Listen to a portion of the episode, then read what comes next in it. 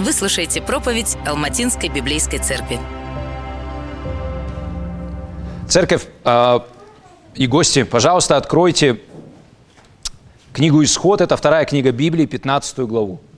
Книга «Исход», 15 глава.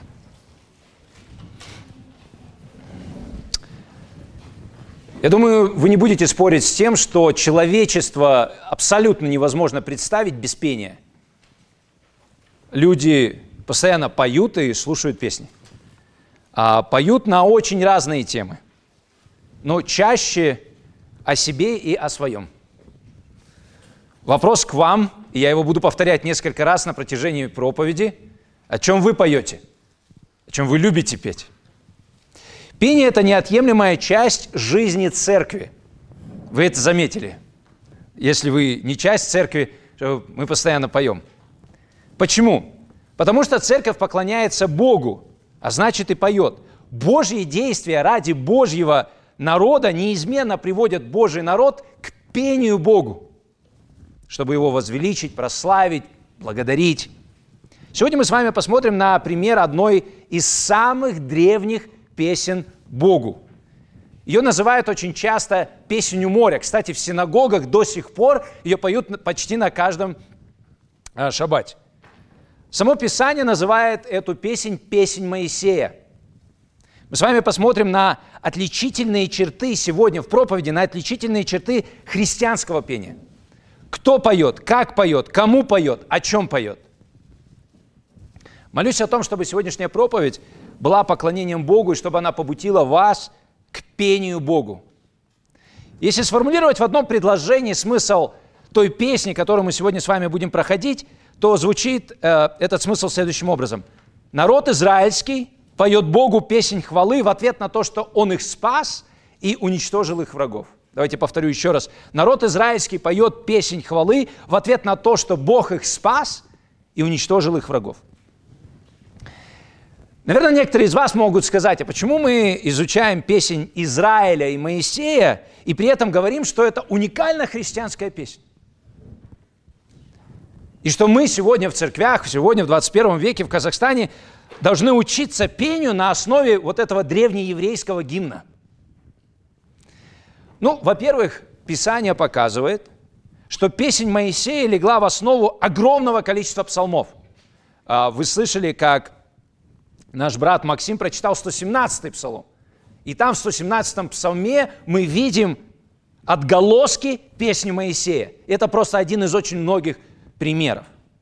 Кроме этого, тематика песни прослеживается во многих пророках, начиная от Исаи до Малахии. Мы сегодня с вами увидим, мы только закончили книгу Малахии на прошлой неделе, в проведении Божьем. Сегодня в песне мы увидим отклик того, что Малахия, представляете, последний пророк, через сотни лет после Моисея, который проповедовал, и мы увидим похожие слова с теми словами, которые Моисей использует в этой песне.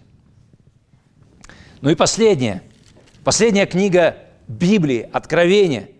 Мы знаем, что в Откровении в 15 главе, в 3 стихе, победивших зверя, его образ и число имени его, мы видим их стоящими на стеклянном, обратите внимание, море, как евреи здесь стоят на побережье моря, так и мы видим в вечности, перед последней, когда будет уже последнее время, стоят победившие зверя на стеклянном море – и поют они песнь Моисея, раба Божьего, и песнь ягненка. То есть мы с вами видим, что песнь Моисея – это уникальная песнь, которая повлияла на поклонение Богу на протяжении всей истории искупления, начиная от книги Исход и заканчивая книгой Откровения. И мы будем петь, я уверен, эту песнь и в вечности. Давайте я прочитаю эту песнь. Я знаю, что это звучит странно. Прочитаю песнь, но Э, именно прочитаю. Я не знаю, как она поется.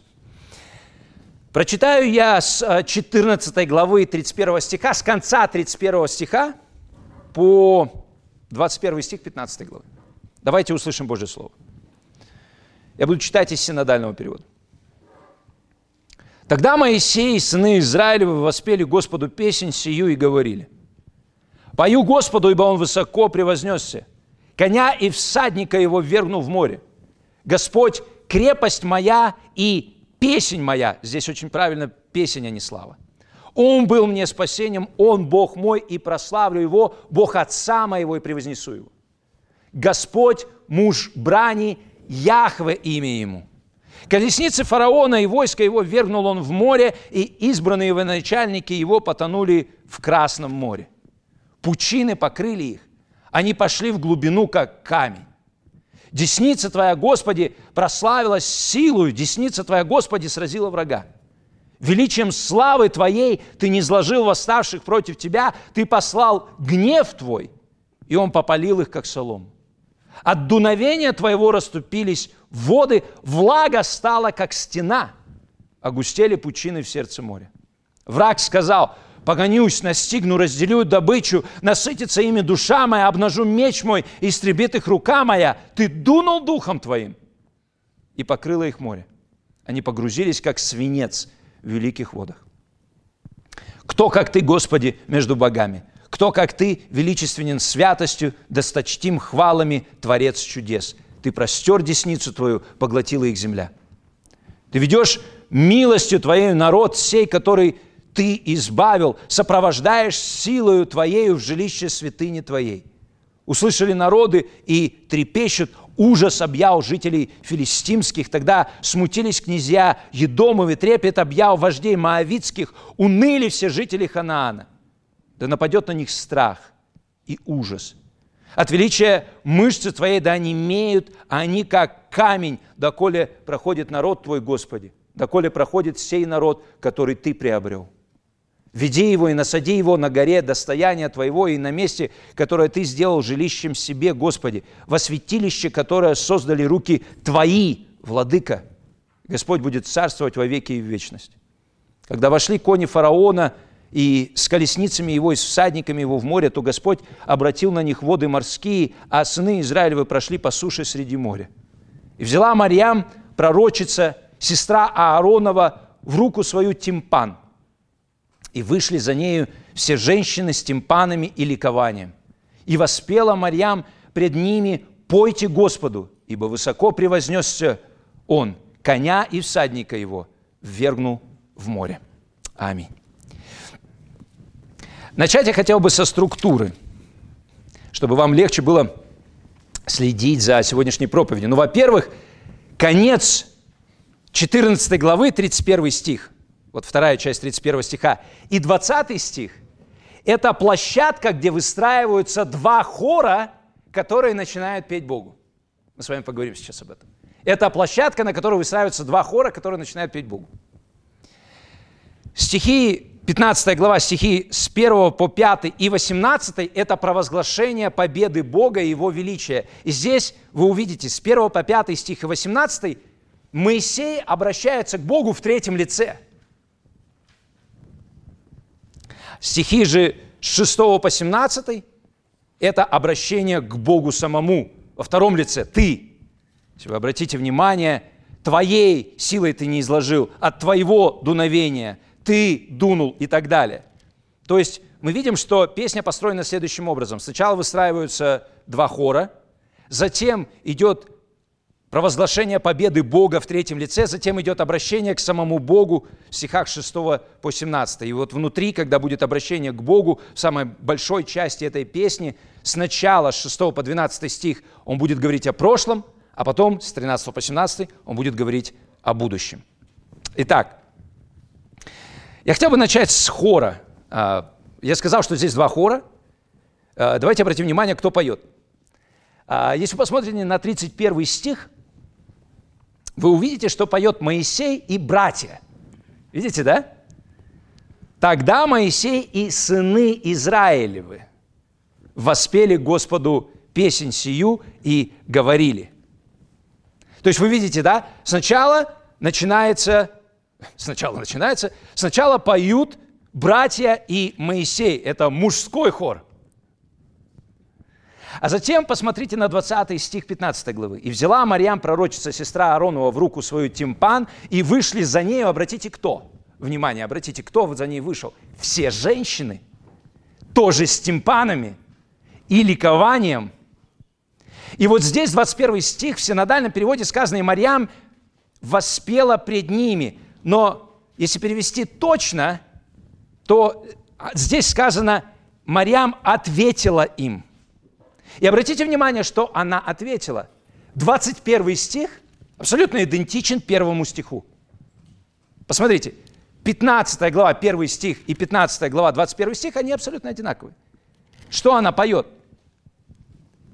«Пойте Господу, ибо высоко превознесся Он, коня и всадника его ввергнул в море». Если мы посмотрим на то, как начинается песнь Моисея, точно так же. «Пою Господу, ибо Он высоко превознесся, коня и всадника его ввергнул в море». Что здесь происходит? Это так называемое антифонное пение. Это песнопение, которое осуществляется попеременно двумя расположенными друг против друга хорами. Сначала поет мужской хор, потом женский. Красиво. Поют одно и то же. Поэтому у нас в некоторых песнях, я знаете, я смотрел, сколько у нас песен таких есть? Две, по-моему. Когда поют братья и вторят э, сестры. Или одновременно как-то там. Ну, я не специалист. Одним словом, если мы это делаем, мы идем с вами по правильному направлению, мы поступаем библейски, по стопам Моисея и Мария. Еще очень интересная вещь есть. Вы знаете, что, может быть, слышали, что в церквях до сих пор просто ведутся, э, э, как бы это сказать, споры, наверное, относительно того, а какие музыкальные инструменты использовать. Ну, мы с вами можем разрешить этот спор, мы видим, тимпаны точно использовали. Но если серьезно, нормально и хорошо петь э, с музыкальными инструментами. А, особенно мы, как видим из этого места из Писания, э, сестры любят э, музыкальные инструменты, потому что именно сестры вышли с тимпанами и ликовали. Давайте перейдем к самой песне. А, мы поговорили с вами о двух а, хорах, да, мужской женский. Давайте теперь посмотрим на саму песню. Первое, что, я думаю, вам уже бросилось в глаза, когда мы читали эту песнь, она невероятно богоцентрична. Здесь все о Боге. Вот представьте, они только победили, они только прошли Красное море, они только увидели, что египтяне поглощены водой. И Моисей не начинает петь. Господи, спасибо, что ты дал нам храбрости перейти через море. Спасибо, Господи, что ты дал терпение нам. Вот мы стояли всю ночь, пока ты гнал воды. Спасибо, что даровал нам веру. И это все неплохие вещи. Но мы видим с вами, что здесь Моисей сколько раз упоминает себя? Ни разу. Ну, можно сказать, что он в э, конце 14 главы да, сказал, что это Моисей пел. А так, вся песня посвящена одной личности – Богу. В ней все о Боге. Давайте посмотрим на первый стих. 15 а, глава, 1 стих. Как я уже сказал, с 1 по 5 стих – это провозглашение победы Бога и Его величия. Сразу же Моисей дает нам причину этой песни. «Пою Господу, потому что Он высоко превознесся». Представляете, да? То есть первое, что он говорит, он благодарит Бога за славу Его. Ты высоко превознесся, ты прославился, ты возвеличился, поэтому я пою тебе. Да, конечно, это связано с тем, что народ Божий был освобожден, коня и всадника его вергнул в море, но первостепенно он говорит, я пою, потому что ты превознесся.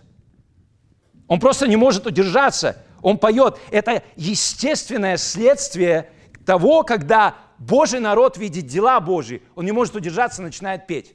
Помните, мы с вами проходили в прошлый раз 14 главу. Что там было? Там действие Бога по освобождению Божьего народа. А сейчас реакция какая? Песня. Поэтому, дорогие, когда мы с вами поем, это правильно и хорошо. Это естественная реакция спасенного Богом человека. Он поет. Обратите внимание, что когда он описывает Бога, это не какое-то отвлеченное описание Бога и Его величия – Весь второй стих, посмотрите, Господь – моя крепость, песня моя, вот здесь правильный перевод «моя песня». Он был или стал мне спасением. Он Бог мой, прославлю Его. Он Бог Отца моего, превознесу Его. Понимаете? То есть снова и снова мы видим, что Моисей говорит, Он мой Бог, а я Его. Я думаю, вы понимаете, что не будет никакой песни, никакой радости, если Бог великий, сильный, могучий, воин, но к нам это не имеет никакого отношения, если Он к нам безразличен. Или того хуже, если Он воюет против нас. каким бы он ни был великим и прекрасным, если он не за нас, мы не будем петь, мы будем бояться.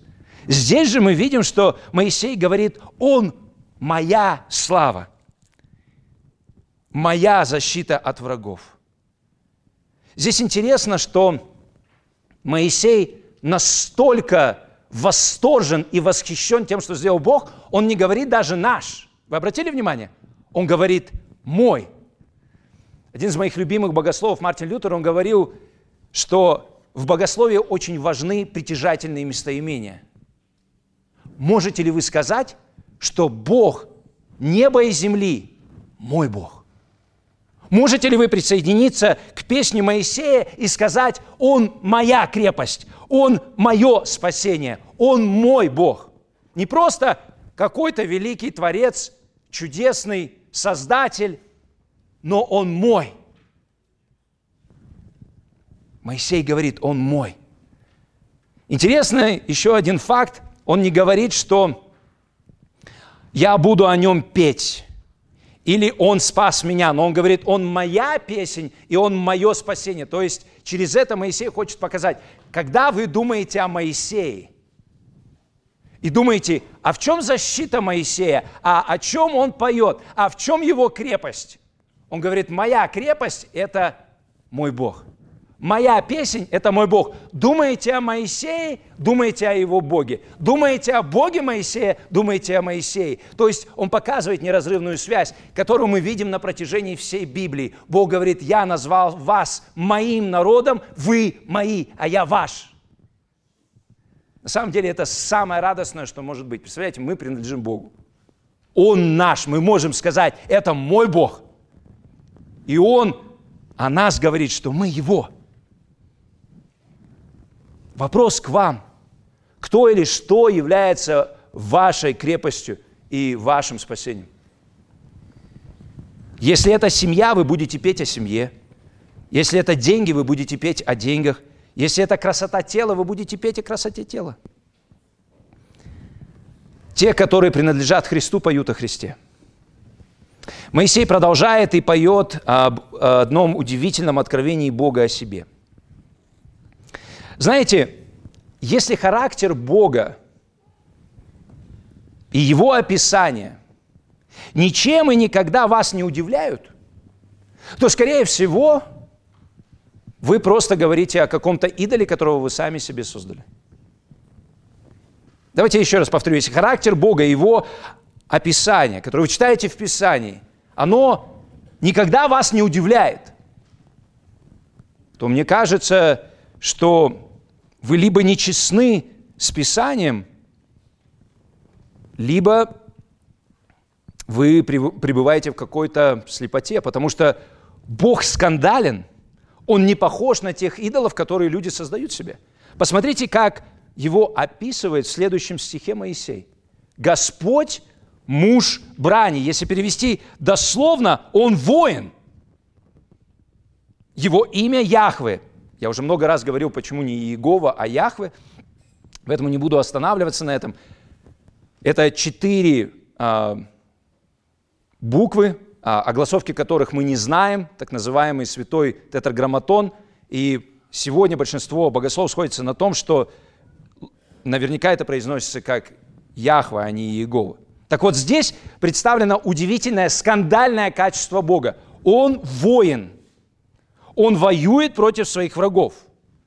Думали ли вы так о своем Боге? Думаете ли вы так о нем? Что Он ведет войну, и Он побеждает. Вы скажете, ну а кто враг Божий? В данном случае это фараон и его армия.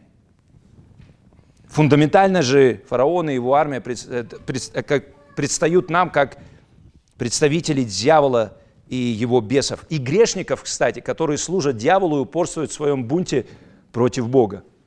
Но вы должны знать, что Бог поразит всех своих врагов. Он победитель.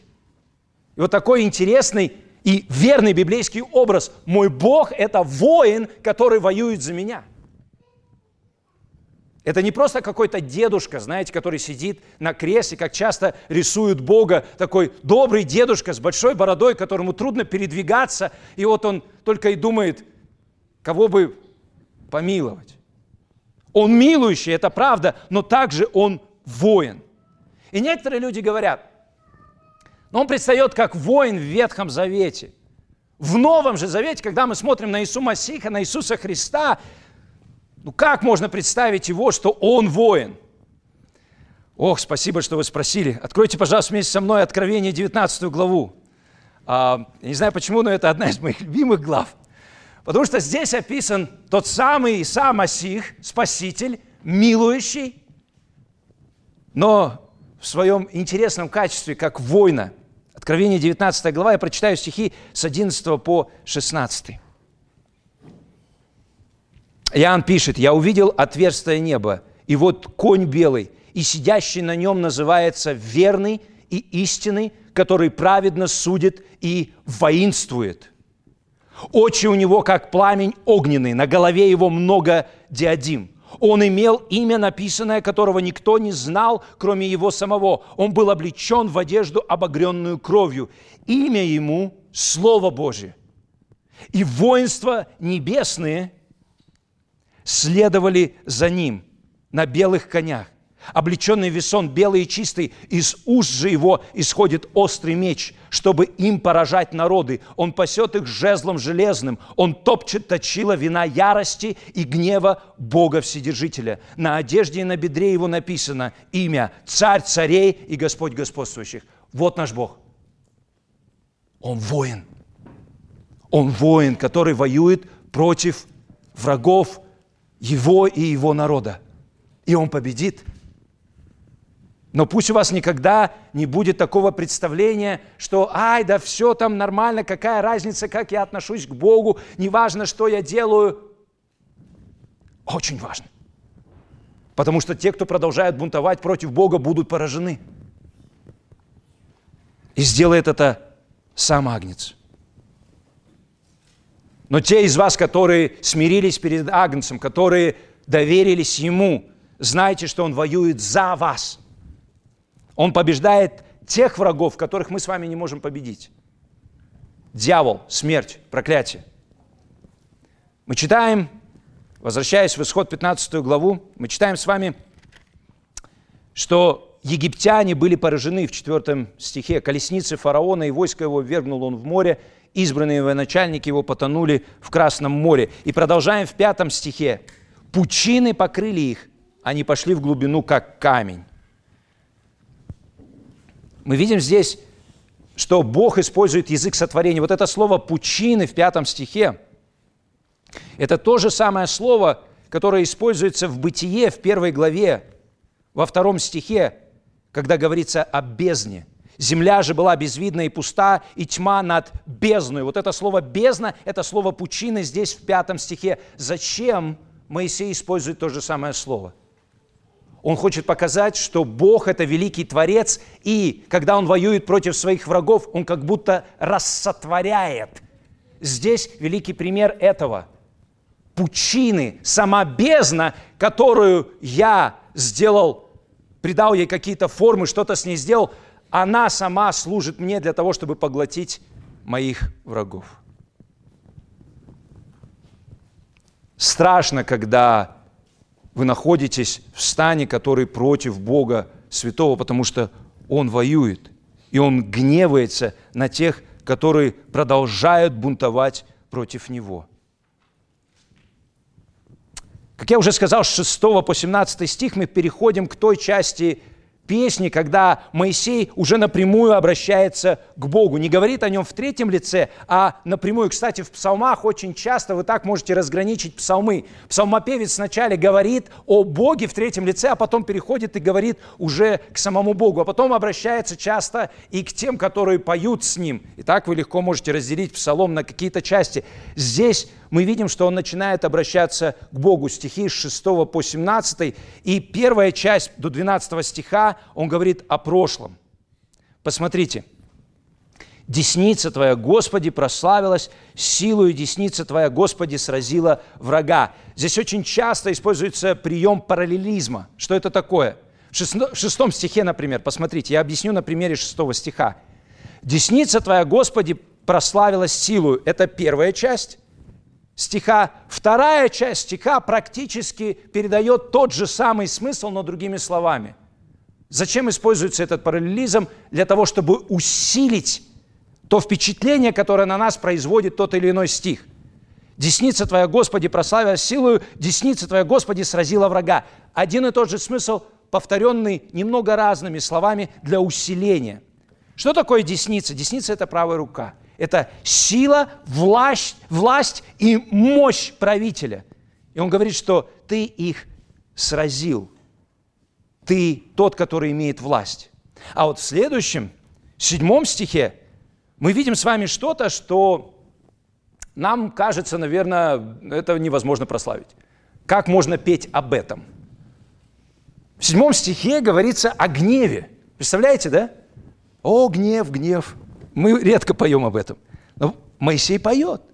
И посмотрите, что он говорит. «Величием славы твоей ты не изложил восставших против тебя, ты послал гнев твой, и он попалил их, как солому». Слава Божья проявляется в гневе против бунтарей. Представляете? Божья слава проявляется не только в спасении смиренных, которые к Нему приходят, но Божья слава также проявляется в гневе, который посылается на тех, которые продолжают бунтовать против Него. Интересно, что здесь сказано, ты попалил их как солому. Если вы помните а, проповедь брата Владимира на прошлой неделе, в Малахии, 4 главе, в первом стихе, Малахий использует тот же самый язык. Я прочитаю. Малахия, 4 глава, 1 стих. «Ибо вот придет день, пылающий, как печь. Тогда все надменные, поступающие нечестиво, будут как солома, и попалит их грядущий день, говорит Господь Саваоф, так, что не оставит у них ни корня, ни ветвей. Я уверен, Малахия был очень хорошо знаком с песней Моисея. Абсолютно в этом уверен.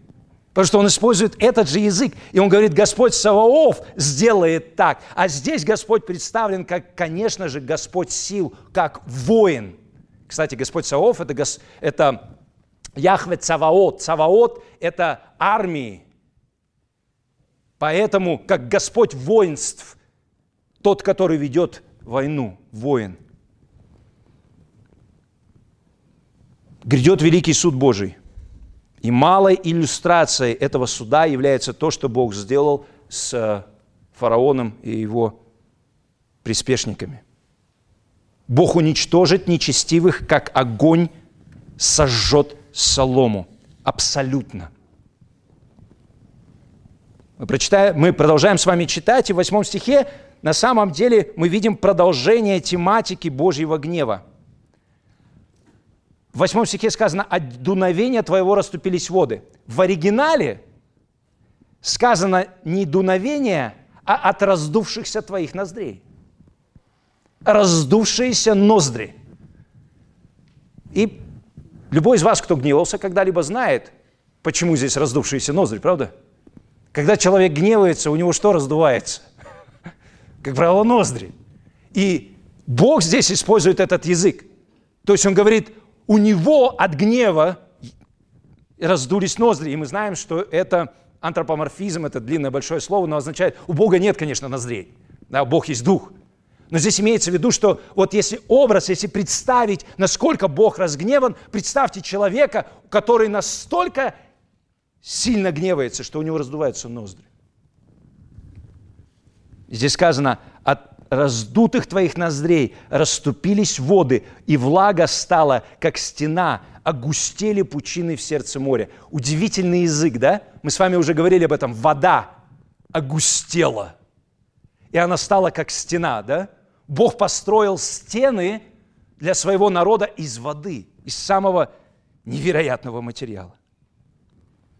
И казалось бы, всякий враг должен склониться перед таким великим Богом, перед таким страшным Богом, перед такой мощью и силой. Но враги Божьи, к сожалению, часто идут до конца. Враги Божьи часто идут до конца. Пример этому фараон, мы с вами говорили об этом, несмотря на все 10 казней, он все равно бежит к Красному морю. Пример этому слуги фараона, которые отправились за ним, дьявол, его приспешники и многие из грешников, которые до сих пор продолжают бунтовать, несмотря на то, что много раз слышали весть об Иисусе Христе. И казалось бы, ну как вы можете продолжать бунтовать? Ведь то, что вас ожидает, страшно, ужасно, беспросветно. Но они продолжают. И, конечно, возникает вопрос, а чем движимы враги Бога? Почему они упорствуют? Чего жаждет их душа? Посмотрите на 9 стих. Моисей говорит о том, чего они жаждут. Враг сказал, и вот здесь в новом русском переводе чуть лучший перевод, а в оригинале сказано все время личное местоимение. Я погонюсь, я настигну, я разделю добычу, моя душа насытится ими, я обнажу меч мой, моя рука истребит их. Что это? Это непомерная гордость. Враги Божьи, как правило, они настолько поглощены собой, что они ничего вокруг не замечают. Они не заметили 10 казней. Самые невероятные казни, которые были в истории человечества, если не брать в расчет жизнь и подвиг Иисуса Христа. Просто что-то невероятное. Но они настолько поглощены собой, они в такой гордости, что единственное, о чем они думают, это мы победим их, мы получим наживу, мы отомстим. Одним словом, ничего глубокого, высокого здесь нет. Простая ненасытимость, гордость. Обращение к вам, если вы все еще в стане людей, которые поют песни себе, которые ищут удовлетворения в своих достижениях и победе над другими, остановитесь и смиритесь перед Богом. Я хочу вам напомнить, что мы все с вами родились по рождению своему, мы в стане врагов Божьих. От рождения каждый человек, он в стане врагов Божьих. Мы бунтуем против Бога. И знаете, Бог гневается на грешников. Но Он терпит и любит, потому что Он наш любящий Творец и Создатель. Он посылает посредника, прообразом которого был Моисей здесь, Иисуса Христа, который совершает великий исход, берет на себя гнев Божий, на себе переносит дыхание разгневанных ноздрей Божьих. И в своем теле платит полную цену за грех – он воскресает на третий день, чтобы всякий, кто доверяется Ему, не погиб, но имел жизнь вечную, чтобы всякий, кто доверится Ему, перестал петь песнь о себе и начал петь песнь Моисея и Агнца. Я хочу вам сказать, что это весть для каждого, кто еще не смирился перед Богом, кто не перешел в стан Его народа. Если же вы продолжаете упорствовать, то посмотрите на ответ Бога в 10 стихе. Ты дунул духом твоим, и покрыло их море, они погрузились, как свинец в великих водах. Вот эти образы, вы видите, они погрузились, как камень, они погрузились, как свинец. Это что-то, что безнадежно утопает. И как Бог побеждает? Он просто дышит, Он просто выдыхает. Смотрите, ты дунул, и покрыло их море. У Бога он не требуется каких-то больших затрат для того, чтобы он победил своих врагов. Он просто выдохнул. К чему это приводит, вот это описание победы Божьей, к чему это приводит Божий народ? Посмотрите, 11-12 стихи – это восторг и восхищение. Моисей поет, «Кто, как ты, Господи, между богами?» Кто, как ты, величественен святостью, досточтим хвалами, Творец чудес, ты простер десницу твою, поглотила их земля. Знаете, я удивился, когда прочитал это. Удивился вот почему. Он говорит, во-первых, кто, как ты, Господи, между богами. Это достаточно ясно, правда? Потому что египтяне, они полагались на своих богов. Мы с вами проходили огромное количество этих богов, там и жабам, и крокодилам, и кузнечикам, и всему подобному, да? И солнцу. И он, он здесь, первая понятна его фраза, Господи, ну нету никого, кто может с тобой сравниться. Это понятно. Но когда он потом говорит, как ты величественен святостью твоей, причем здесь святость? Он же говорит о силе. Он же говорит о его воинствовании, мне кажется, то, как именно Бог победил, это показывает его инаковость. Вы знаете, да, что святость – это отделенность абсолютно другой. И вот когда мы смотрим на то, как Бог побеждает, как Он выводит свой народ, Это настолько невероятно и настолько неожиданно иное, что он говорит, ты величественен своей святостью. Я вижу твою святость в том, как ты спасаешь.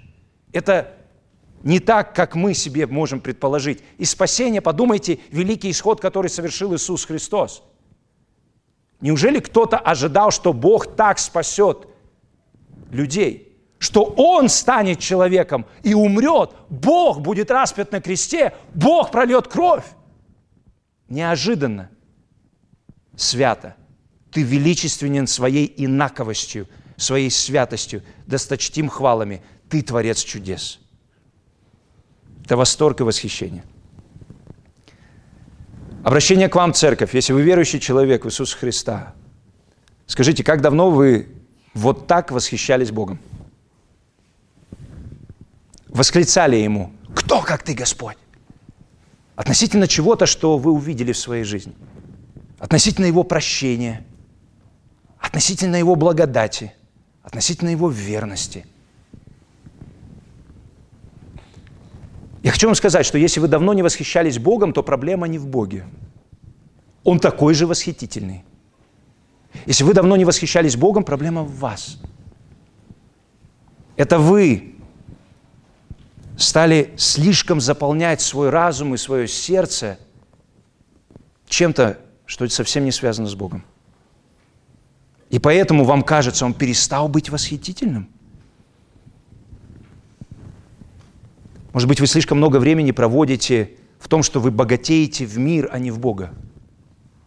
В том, что вы сеете в плоть, а не в дух. Зачем вы проводите часы? Спросите себя, очень хороший диагностический такой вопрос, ответьте про себя, не вслух. Когда у вас есть свободное время, к чему вы обращаетесь, во-первых? Это и будет вашей привычкой, это и будет туда, куда вы направите свои стремления. Если вы наполняете свой разум и сердце не Богом, не Его Словом, не пением, не молитвой, не удивляйтесь, что вы перестали восхищаться им. Я очень часто это слышу. Ну да, я знаю, нужно читать Библию. Ну да, я знаю, нужно молиться. Ну да, я знаю, нужно быть в церкви. И слава Богу, многие из вас вы верны в этом. Я благодарю Бога за это. Я хочу вам сказать, что восторг от Бога, вот он именно так и происходит, когда мы вместе поем, когда мы слушаем Слово, когда мы общаемся друг с другом и напоминаем друг другу о том, какой восхитительный Бог. А Он действительно восхитительный, не сомневайтесь в этом. Верьте, что Он намного интереснее, чем последний сериал на Netflix. Он намного интереснее, чем последний твит – он намного восхитительнее, чем инстаграмный пост. Он достоин того, чтобы мы посвящали Ему свое время и стучались, искали. Знаете, если вы придете к Нему, Он не отвергнет вас. Обращение теперь ко всем, не только тем из вас, кто верующий. Можете ли вы назвать Яхве своим спасением, своей крепостью и своей песней? Задайтесь вопросом, что ваше спасение – для кого-то из вас это семья, для кого-то из вас это признание, для кого-то из вас может быть банковский счет. И я не говорю, что это плохие сами по себе вещи. Хорошо иметь семью, хорошо иметь банковский счет, здоровье тоже хорошо иметь. Но что для вас является крепостью, спасением и песней? Моисей продолжает петь. Он обращается к Богу, но теперь он поет о будущем. Помните, я вам сказал, что до 12 стиха, с 6 он поет о прошлом, он вспоминает о том, что Бог сделал. А теперь с 13 по 17 стих он поет о будущем. И здесь вообще невероятное что-то происходит, потому что он будет петь о том, что еще не произошло, но он поет об этом, как будто это уже произошло. Посмотрите. «Ты ведешь милостью Твоею народ сей, который Ты избавил, сопровождаешь силой Твою в жилище святыни Твоей». Пару комментариев – Милость, слово, как правило, в синодальном переводе, когда вы видите в Ветхом Завете слово «милость», это слово «хесед». Одно из моих самых любимых слов. Хесед – это заветная любовь. Это Бог вступает в завет со своим народом, и по этому завету Он совершает какие-то действия. Я всегда привожу этот пример, потому что он достаточно наглядный. Если я буду ехать на машине, и я опаздываю на работу, и я увижу, что у какой-то женщины сломалась машина, она стоит на обочине, я не остановлюсь, потому что я опаздываю на работу. Но если я увижу, что эта женщина моя жена, о да, я опоздаю на работу и остановлюсь. Я проявлю хесед. У меня завет с этой женой. Именно с, с этой, да, с, с женой вообще, да. То есть вот что такое хесед. Хесед – это когда Бог поступает по завету с теми, с кем Он в этом завете. И здесь Он говорит, ты ведешь нас хесадом твоим. Народ, который ты избавил. Избавил – это искупил. Помните, мы проходили слово искупление. Это когда вы принадлежали кому-то, заплатили цену и выкупили вас, вы теперь принадлежите другому. Очень часто, к сожалению, люди, верующие в Иисуса Христа, говорят, я свободен, пошел, буду делать все, что хочу. Нет, нет, нет. Вы свободны, чтобы жить для Бога. Он вас выкупил себе. И это истинная свобода. И потом он говорит, сопровождаешь силою твою. И смотрите, куда ведет Бог. Куда Он ведет? В жилище святыни Твоей. Куда это? 17 стих отвечает на вопрос «Куда?». Потому что там упомянуто это же самое место, и в 17 стихе Моисей говорит «Введи его, народ Божий, и насади его на горе достояния твоего». Смотрите, он уже говорит о народе, как о винограднике, потому что в одном из псалмов Бог через псалмопевца будет говорить «насади твой виноградник». В Ветхом Завете очень часто Израиль сравнивается с виноградной лозой. И вот здесь он говорит, веди его, народ твой, насади его на горе достояния твоего, на месте, которое ты сделал жилищем себе, Господи, во святилище, которое создали руки твои, владыка. Что это за святилище? Что это гора? Это Иерусалим. Это храмовая гора, на которой в будущем будет построен храм – где народ Божий будет поклоняться своему Богу, где Бог будет посреди своего народа. Представляете? А когда это произойдет? Это что, Моисей построит храм? Нет. Мы знаем с вами, что при жизни Моисея будет только скиния, палатка, которую будут передвигать вместе с палатками евреев. А на храмовой горе храм будет построен через сотни лет после этого но Моисей, будучи пророком, он знает это, и он говорит, мы знаем, куда ты нас ведешь. Ты нас ведешь туда, где ты будешь жить, чтобы мы были с тобой. Вам это ничего не напоминает? Бог ведет нас, где Он. Помните этот язык? В Евангелии от Иоанна Иисус говорил своим ученикам – очень похожая вещь. Да не смущается сердце ваше. Веруйте в Бога, в меня веруйте. В доме Отца моего обители много, а если бы не так, я сказал вам, я иду приготовить место вам, и когда пойду и приготовлю вам место, приду опять и возьму вас к себе, чтобы и вы были, где я, а куда я иду, вы знаете, и путь знаете. А потом он сказал, я есть путь, истинная жизнь. Иисус, то, что Он говорил и учил, перекликается с песней Моисея. Это удивительно – он говорит, я приготовлю вам место, чтобы там, где я и вы были, Бог делал то же самое в истории Израиля. Он приготовил место, где Он будет, чтобы Его народ был с Ним. Послушайте, драгоценные, если вы веруете в Иисуса Христа, если вы веруете в Бога, знайте, куда вас ведет Бог. Он ведет вас в то место, где Он будет с вами. И Он ведет вас туда, чтобы ту славу, которую Он имеет, вы увидели. Чтобы вы были с Ним. Понимаете? Бог нас спасает не просто, чтобы, окей, спасен, вот здесь побудь, сделай вот эти правила, потом приду проверю. Нет, Он нас спасает, чтобы идти с нами и привести нас туда, где Он сам. Он хочет быть с нами. Слушайте, но если это не восторгает и не вызывает песни внутри, я не знаю, что может вызвать. Творец всей вселенной, тот, который есть альфа и омега, начало и конец, восседающий на престоле, одетый величие, припоясанный славой, говорит, я хочу, чтобы ты был со мной, и я за это отдаю своего сына, чтобы он понес твои грехи, чтобы ты был со мной в общении, которым я наслаждаюсь вечно, а это любовь, это радость, это слава. Моисей, я не знаю, насколько много он понимал, но он понимал больше, чем, как мне кажется, мы представляем. По крайней мере, он понимал, что там будет дом построен на горе, и туда приведется его народ.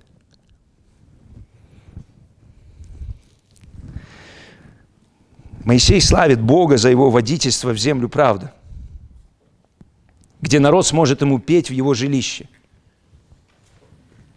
Бог, искупивших своих, нежно ведет их к себе. Но мы с вами знаем, что будет множество народов, которым это не нравится. Это не так, что, знаете, евреи выходят, и все народы по в, каждой земле, через которую они проходят, они просто ликуют и говорят, замечательно, евреи, ну, наконец-то, наконец-то вы пройдете через наши земли, захватите вот здесь, пожалуйста, еще, и вот здесь.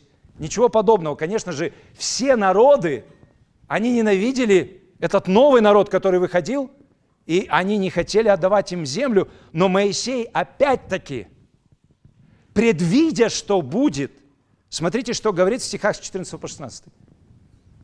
Услышали народы и трепещут. Ужас объял жителей филистимских. Тогда смутились князья Едомовы, трепет объял вождей Моавицких, уныли все жители Ханаана.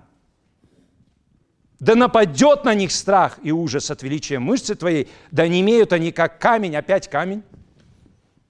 Доколе проходит народ твой, Господи, доколе проходит сей народ, который ты приобрел. Послушайте, они только перешли Красное море.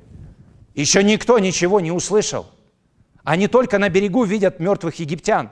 Моисей уже поет, а они трепещут. Они испугались. Моисей, кто? Ты еще только на берегу, только произошло все, никто еще об этом не слышал. Но Моисей, как пророк, говорит о будущем, что это будет. И мы читаем с вами в Иисуса Навина, и позже в самом исходе, что так и будет, народы испугаются. Они будут трепетать. Помните историю про Раав? Она говорит, все испугались, когда услышали о том, что сделал Бог. Но послушайте, даже когда враги деморализованы, народ нуждается в том, чтобы его за руку привели в землю и утвердили, и укоренили. Именно это мы видим с вами в 17 стихе. Он молится и просит, веди его, насади его. И в конце, 18 стих, опять в третьем лице, обращаясь к Богу, Моисей говорит, Господь будет царствовать во веки и в вечность. Почему он этим завершает? Мне кажется, потому что народ израильский все еще очень сильно боялся и думал, а что будет в будущем? А вдруг наш Бог, подобно этим всем египетским богам, он только на время что-то сделает, а потом уйдет. Вдруг потом его трон займет кто-то другой. Он говорит, нет, нет, нет, Господь будет царствовать во веки и в вечность. Его царству не будет конца. И речь идет не только о земных делах, о фараонах, о море, о филистимлянах, Ханаане. Наш Бог – вечный царь и вечный правитель. Он тот, царство которого не будет конца. И всякий, кто ему доверяет, ему и его помазаннику будет с ним вечно в его царстве. Послушайте, вся эта песня, которую мы с вами сегодня прошли, это на самом деле – выражение веры и доверия, правда? Это Моисей и братья, а потом Марьям и сестры, они поют свою веру. И знаете, что интересно? Это и выражение их веры, и инструмент, через который вера поддерживается. Я не знаю, как вы, но у меня есть несколько знакомых, когда я их спрашиваю, а как ты проходишь через испытания, когда вот очень тяжело, когда есть какая-то просьба к Богу, а Он ее долго не исполняет – когда есть какая-то сложность, и она никак не уходит, а ты молишься и просишь, когда искушений все больше на работе, когда сложностей все больше в отношениях с родными, как, что тебе помогает? Мне очень часто говорят, а я пою. Это хороший инструмент. Петь Богу хвалу и славу за то, какой Он, что Он сделал – Музыка сама по себе, она не спасает. Но Бог дал нам музыку как дар, и мы можем ее использовать во славу Божию и нам во благо. Все, что мы с вами сегодня прочитали, разве это не причина воспеть Богу? Разве это не причина вославить нашего победителя, который ради нас отдал Сына Своего, чтобы победить тех, кого мы победить не могли, чтобы мы были в Его доме вечно – Знаете, кто поет? Поют те, которые не разучились восторгаться. Если вы превращаетесь или превратились, или кто-то превратился в циника такого, знаете, да, я все знаю, а и это уже было, и этот опыт переживал. Такие люди очень часто не поют, они просто стоят. Поют те, которые не разучились восторгаться. Есть, конечно, и печальные песни. Но мне кажется, песня – это всегда открытый человек, позволяющий себе открыться, который открыт. Христовы не могут не петь о Христе. Если вы веруете в Иисуса Христа, вы не можете не петь о Нем. Точно так же, как рыба не может не плавать, а звезды не могут не светить. Верующий человек, который не поет о том, который дал ему веру и спас его, ну это какая-то, это мокрый огонь. Такого не бывает. Я не говорю, что вы будете прекрасно петь. Может, вы даже часто просто как мычите чего-то под нос, но петь вы будете. Дорогая церковь, пойте ради Христа, пойте Христу, пойте силой Христа. Пойте вечную песнь тому, который достоин принять всю славу. И завершить я хочу тем, с чего, в принципе, начал. Спросите себя, о чем вы поете. Давайте помолимся. Господь, мы благословляем Твое святое имя. Ты Бог вечный, прекрасный и славный. Мы благодарим Тебя за дар песни. И мы просим, помоги нам не разучиться восторгаться Тобой. Ты восхитительный и абсолютно великий Бог. Мы просим, пожалуйста, работай с нашими сердцами и с нашим разумом, чтобы мы снова и снова могли и хотели славить и превозносить Тебя в песне. Тебе, великий царь, да будет честь и хвала. Во имя Твое молимся. Аминь. Спасибо, что слушали нас сегодня. Чтобы послушать другие проповеди, подпишитесь на канал Алматинской библейской церкви в YouTube или на наши страницы в социальных сетях.